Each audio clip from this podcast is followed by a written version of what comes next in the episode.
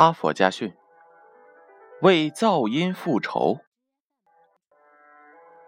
芝加哥一位退休老人在一所学校附近买了一栋简朴的住宅，打算在那儿安度晚年。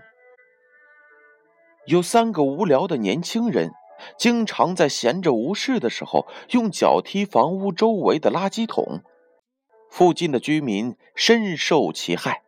对他们的恶作剧多次阻止，结果都无济于事。时间长了，只好停止任之。这位老人受不了这种噪音，决定想办法让他们停止。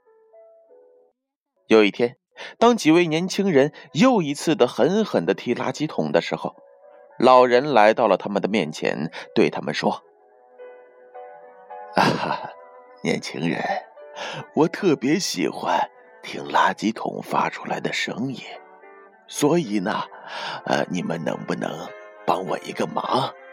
如果你们每天都来提这些垃圾桶，我将天天给你们每人一美元的报酬。年轻人很高兴的同意了，于是他们更加使劲的踢垃圾桶。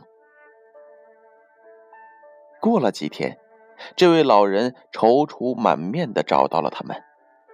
老人说：“哎，通货膨胀减少了我的收入，从现在起，我恐怕只能给你们每人五十美分了。”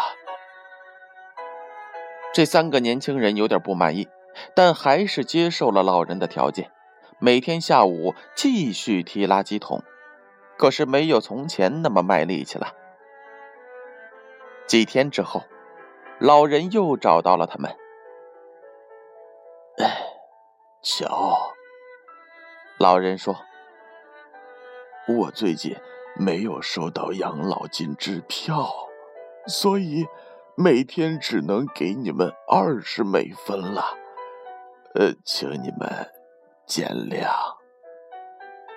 二十美分！一个年轻人大叫道：“你以为我们会为区区二十美分浪费我们的时间？不成，我们不干了！”从此以后，老人和邻居们都过上了安静的日子。故事讲完了，编后语是这样写的。有的人在损害别人时，内心是快乐的；当觉得自己被损害时，就会痛苦。聪明的老人通过给予，让踢桶的人将快事化成了一种责任，然后又通过减少支付的方式，让他们成为了受损害者。于是问题就迎刃而解了。人性是有弱点的。有时我们可以积极的加以利用。哈佛家训，建勋叔叔与大家共勉。